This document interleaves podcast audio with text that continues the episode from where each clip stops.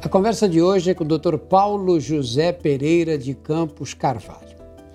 O Dr. Paulo é o médico-chefe do Serviço de Fisiologia Gastrointestinal do Hospital Albert Einstein.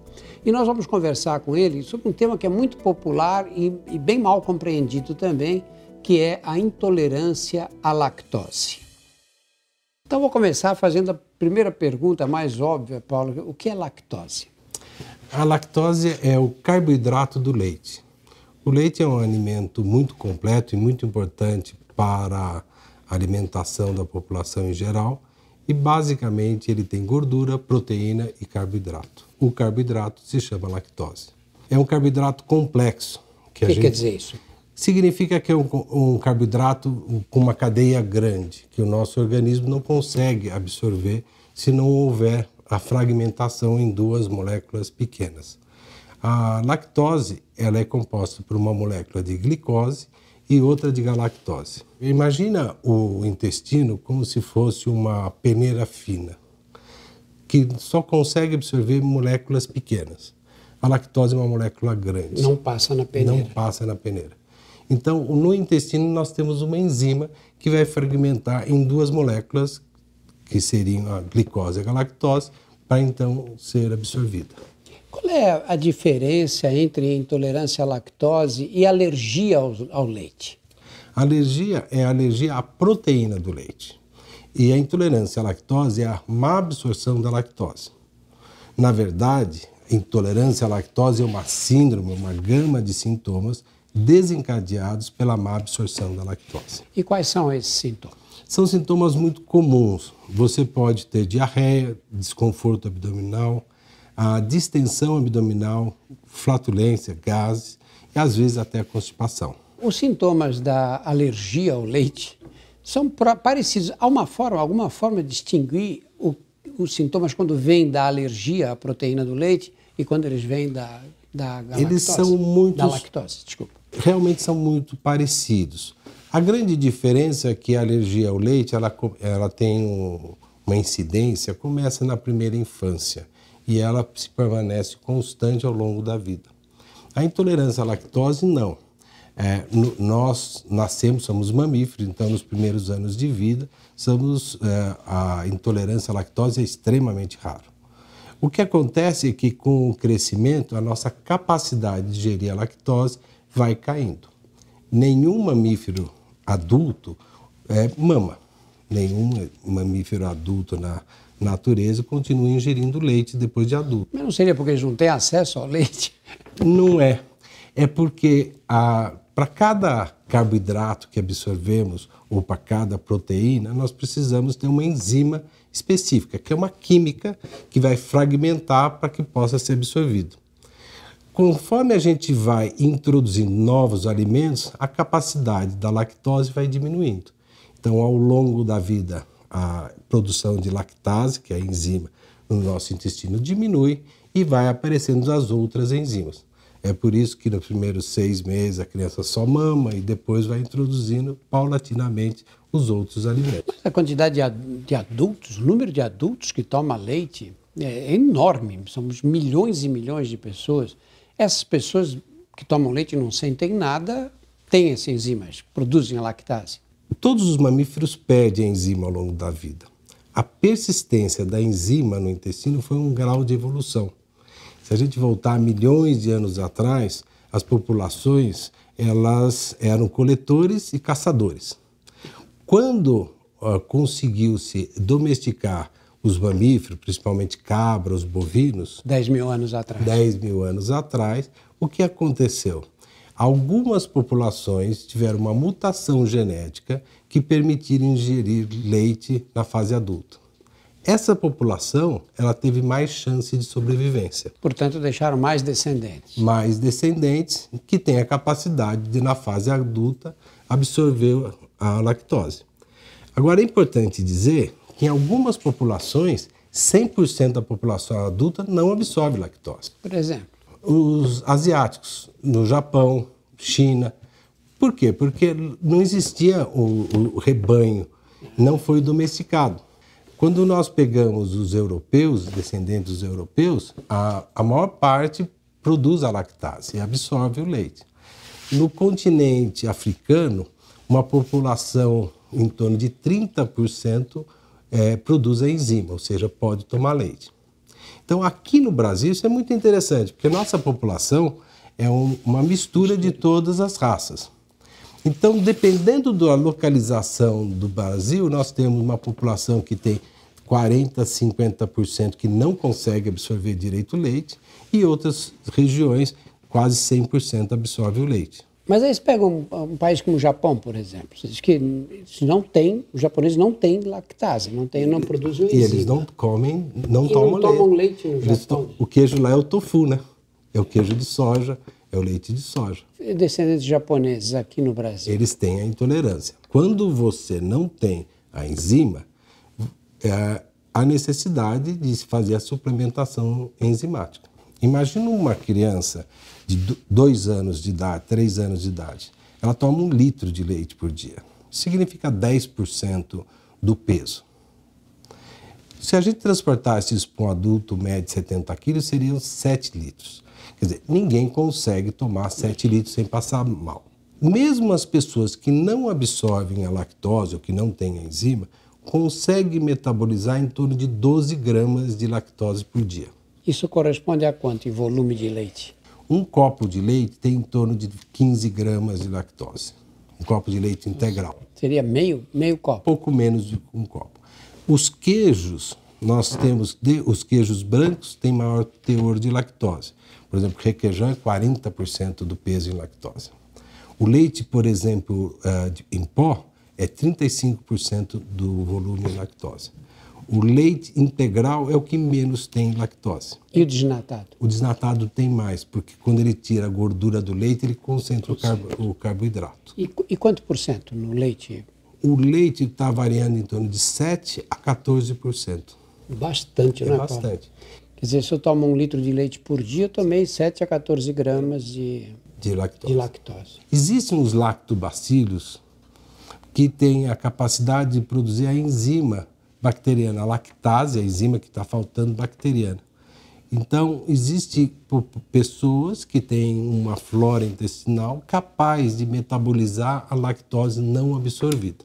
Então, aí a gente acredita que, em média, uma pessoa consiga, mesmo que não absorva, tomar um copo de leite ou comer uma fatia de queijo sem grandes sintomas. A intolerância à lactose não é exclusivamente a má absorção da lactose.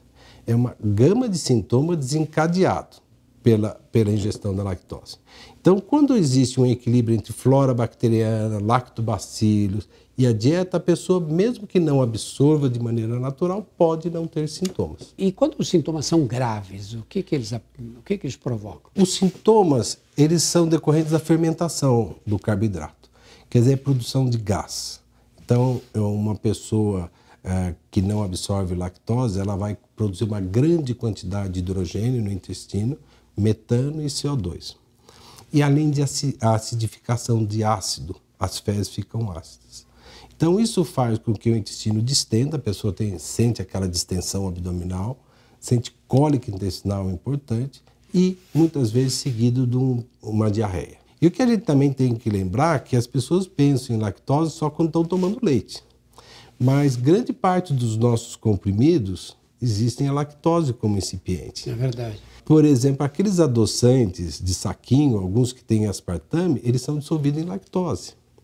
Então, às vezes, nós estamos tomando 10, 12, 13 gramas, 15 gramas de lactose ao longo do dia, sem ter tomado conta que estamos tomando lactose, tentando evitar somente o leite. Toda pessoa que chega para você com queixa de desconforto abdominal, flatulência, você pensa sempre em, em, em intolerância à lactose? Eu acho que a história clínica é muito importante. Então, o diário alimentar associado aos sintomas é como a gente faz o diagnóstico, a suspensão clínica, o diagnóstico clínico. Então, um diário alimentar em que os pacientes falam toda vez que eu faço ingestão de leite eu passo mal, isso dá uma grande suspeita da intolerância à lactose. O que a gente tem é que comprovar esse diagnóstico. E como é que faz isso? A maneira mais comum é o teste sanguíneo. Não é o melhor, mas é o mais disponível no Brasil. É em que o paciente vai em jejum ao hospital, se dá uma carga de lactose, uma dose de lactose, normalmente 50 gramas, e vai se medir a glicemia. Então, se o paciente absorver a lactose, ele vai ter a enzima e vai absorver glicose e galactose.